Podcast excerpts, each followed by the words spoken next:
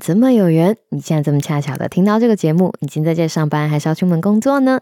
不管想要去的目的地是哪里，请都让凯莉的声音和你在一起。Hello，我是凯莉，Kelly。凯莉陪上下班是 Yo What's Up 在干嘛的短篇通勤单元，我们尽力日更了日更，非常感谢大家长时间的支持。喜欢这个单元的话，请千万记得在你收听的平台上面订阅我们，或是来脸书、IG、YouTube 找我们玩。是的，我们有一个日更 YouTube 频道，搜寻 Yo What's Up 在干嘛就有喽，以及帮我们留个五星评论支持我们的创作，五颗星星一世情，山姆凯莉，感谢您。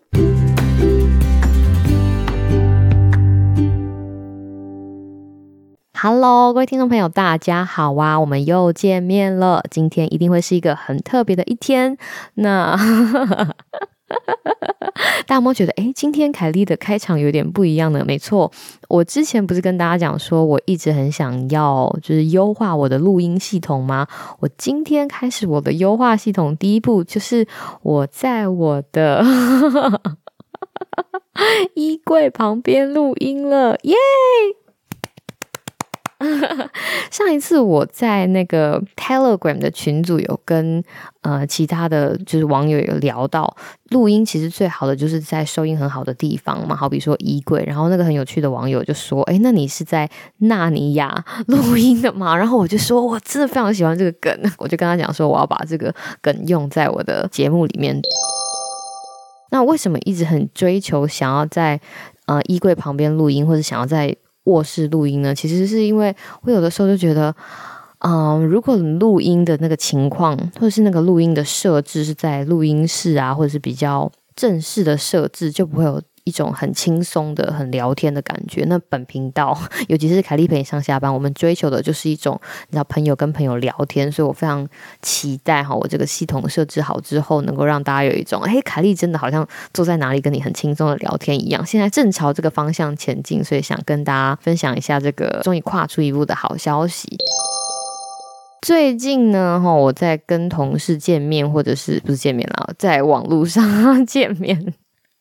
现在讲了，久而久之就已经习惯了，好像你打开镜头有见到面就可以算是见面哈，就像那首歌唱的，就是每个人的嘴里见面第一句话。就是哎、你家小孩还好吗？为什么会这样问呢？哈，其实是因为最近美国在应该是在圣诞节之后吧，就是 Omicron 流行的有一点严重，所以只要是家里有小朋友上学的小朋友，都会接到很多学校的通知，就是哦谁谁谁又确诊啦，或者是你的小孩曾经跟他的某某个朋友哈有近距离的接触，所以必须要在家里待上个几天，或者必须要去测一下 PCR，看看有没有得 COVID 这样子的情况。那这样的情况。其实还蛮，老实说还蛮严重的哈。根据我好几个同事他们在讲，就是他们小孩上的学校，大概会有大概三分之一或者是四分之一的小孩在圣诞节的假期结束之后就确诊。然后当然这个是只是我身边同事的例子，我相信不同地区应该都会有不同的数字，不过参考一下。截至呃，星期三吧，这个礼拜三，美国现在每天单日平均确诊人数大概是七十五万，单日我当时关确诊十几例，大家都觉得快崩溃了。对，美国每天单日平均确诊是七十五万，我记得有一天还是单日平均冲到一百多万。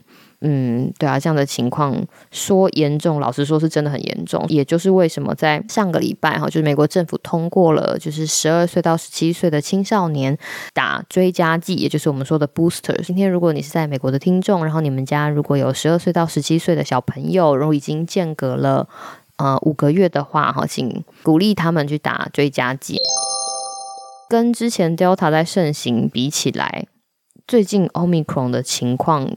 就像我刚刚讲，就像小朋友一样，大人也是，因为你知道吗？小朋友跟大人同住在一个屋檐下，小朋友中，基本上大人中奖的几率也会升高，因为毕竟在同一个家庭、同一个屋檐下共用很多的地方，然后如果小朋友得了 COVID 之后，家里整个环境的病毒浓度都会上升，对吧？其实这个说到底都是一个浓度的问题。那针对这样子的情形，哦，其实大家也很紧张。现在是基本上你在跟同事聊天或者跟朋友聊天，他们都会告诉你说：“哎，我跟你讲，我的谁谁得 COVID 了，或者是哎，我认识了谁得 COVID，甚至会有人直接告诉你说，哎，我得 COVID 然后复原了，诸如此类的情形，就会真的觉得哇，Omicron 离我们好近。我说在美国，你就会觉得好近好近。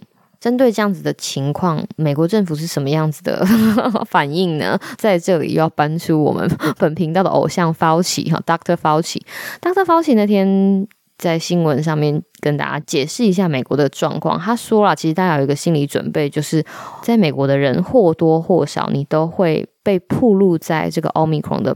病毒之中，但是他这样讲的意思，并不是说美国人每个人都应该要得 COVID，不是，他不是这个意思。他的意思是说，就是现在 Omicron 传染力非常的强，所以我们或多或少这件事一定会发生，你一定会暴露在有 Omicron 病毒的环境中。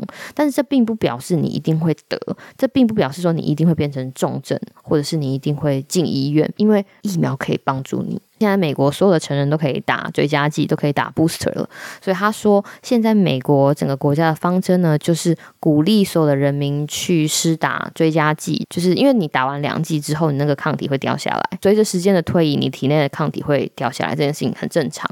打第三剂追加剂，我们说 booster，它的好处是就是帮你把这个你知道对抗病毒的抗体拉起来之外。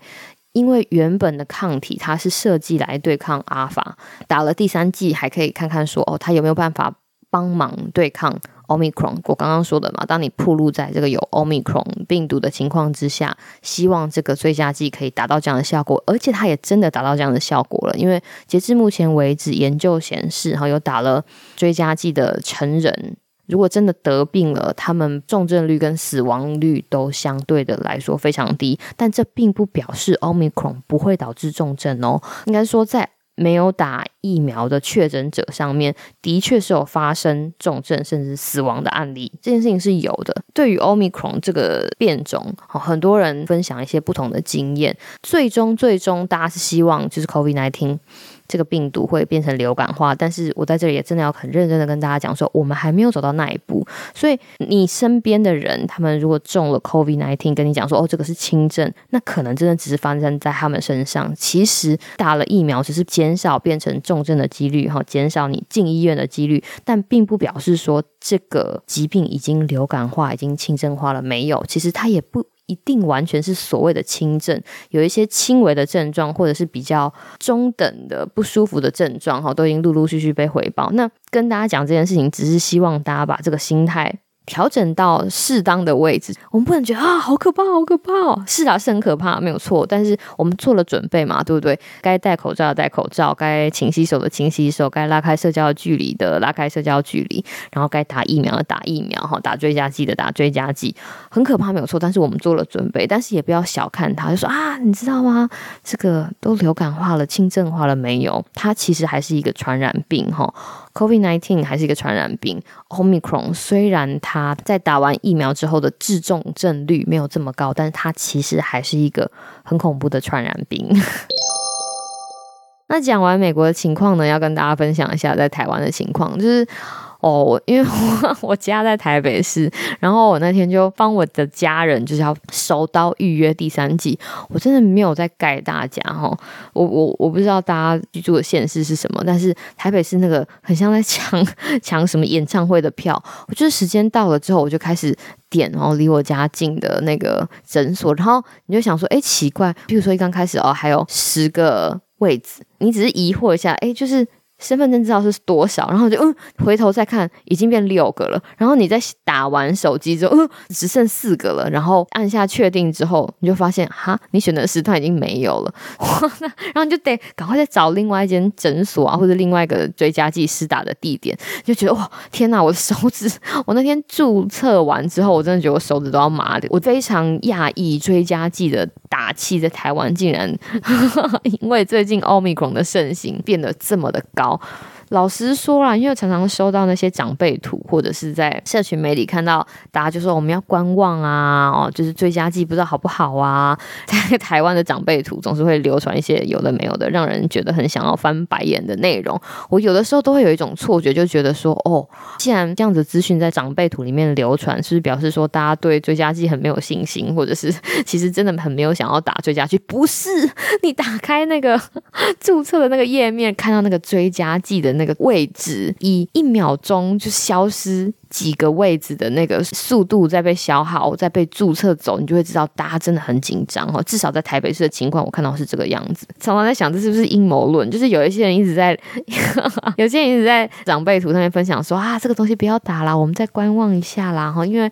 怎样怎样怎样。但是私底下，然后手不动的其实比谁还快，就说我要打到，我要打到，我要打到追加剂，是不是这个样子？当然，我很开心的看到这样子的情况，表示说大家知道哦，追加剂的重要性。希望大家哈，不管你住在哪个县市，然后不管你的家人就是住在哪个县市，当有机会打追加剂的时候，台湾是三个月嘛，对不对？只要你第二剂打完之后三个月可以打追加剂，就去打。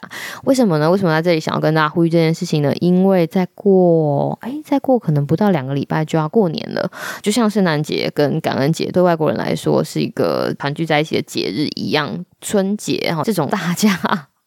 会聚在一起的这种节日，对于啊、呃、有关政府机关来说都是一个大挑战，因为人人多，因为人跟人接触的机会多，再加上海外一定会有人要返乡过节，或者是飞回台湾过节，就是这样子的过节导致的。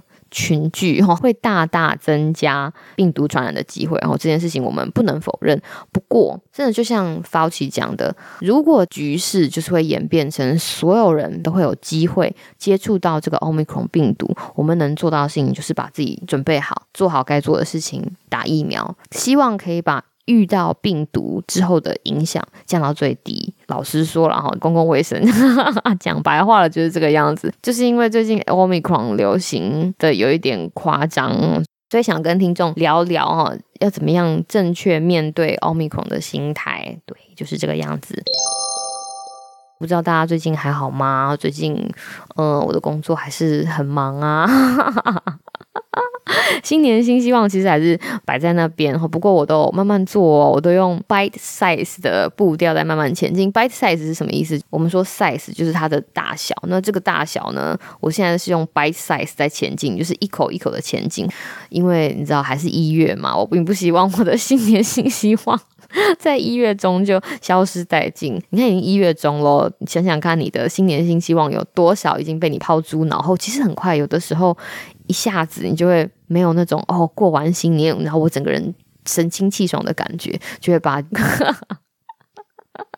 就会把二零二二刚开始制定那些新年计划就是抛在脑后，先不要，先不要，而且农历年就在眼前，希望大家可以把你的新年新希望留久一点，然后要怎么样把你今年许下来的希望可以比较简单的化成行动？我觉得 by size 是一个还蛮好的。嗯，实践方法就是不要把东西想着一次要全吃完，我们一次吃一口，就是慢慢的咀嚼，总有一天会吃到 你想要吃的进度，对吧？节目的最后呢，跟大家分享我最近还蛮喜欢的一句话，大家想说凯莉怎么？有这么多喜欢的东西，对啊，我就是因为有这么多喜欢的东西，才可以有事没事跟大家分享，对不对？所以是不是赶快帮我们节目订阅起来，以及帮我们留一个五星评论支持我们的创作？那我想跟大家分享，勇敢就是心怀恐惧，但是依旧勇往直前。不管是生活、工作，或者是现在疫情的情况，其实想起来都令人感到非常的恐怖。工作，天哪，你光想到接下来要来的工作，就觉得好恐怖哦。生活，你光想到接下来因为疫情带来的影响，你还是会觉得啊、哦，好恐怖哦。但是勇敢就是心怀恐惧，但是仍旧勇往直前，然后带着你应该要做的准备，终究会有一天事情会越来越好。好啦，这就是今天凯莉陪你上下班的内容。我希望你有一个美好的今天跟明天。那我们就下次再见喽，拜拜。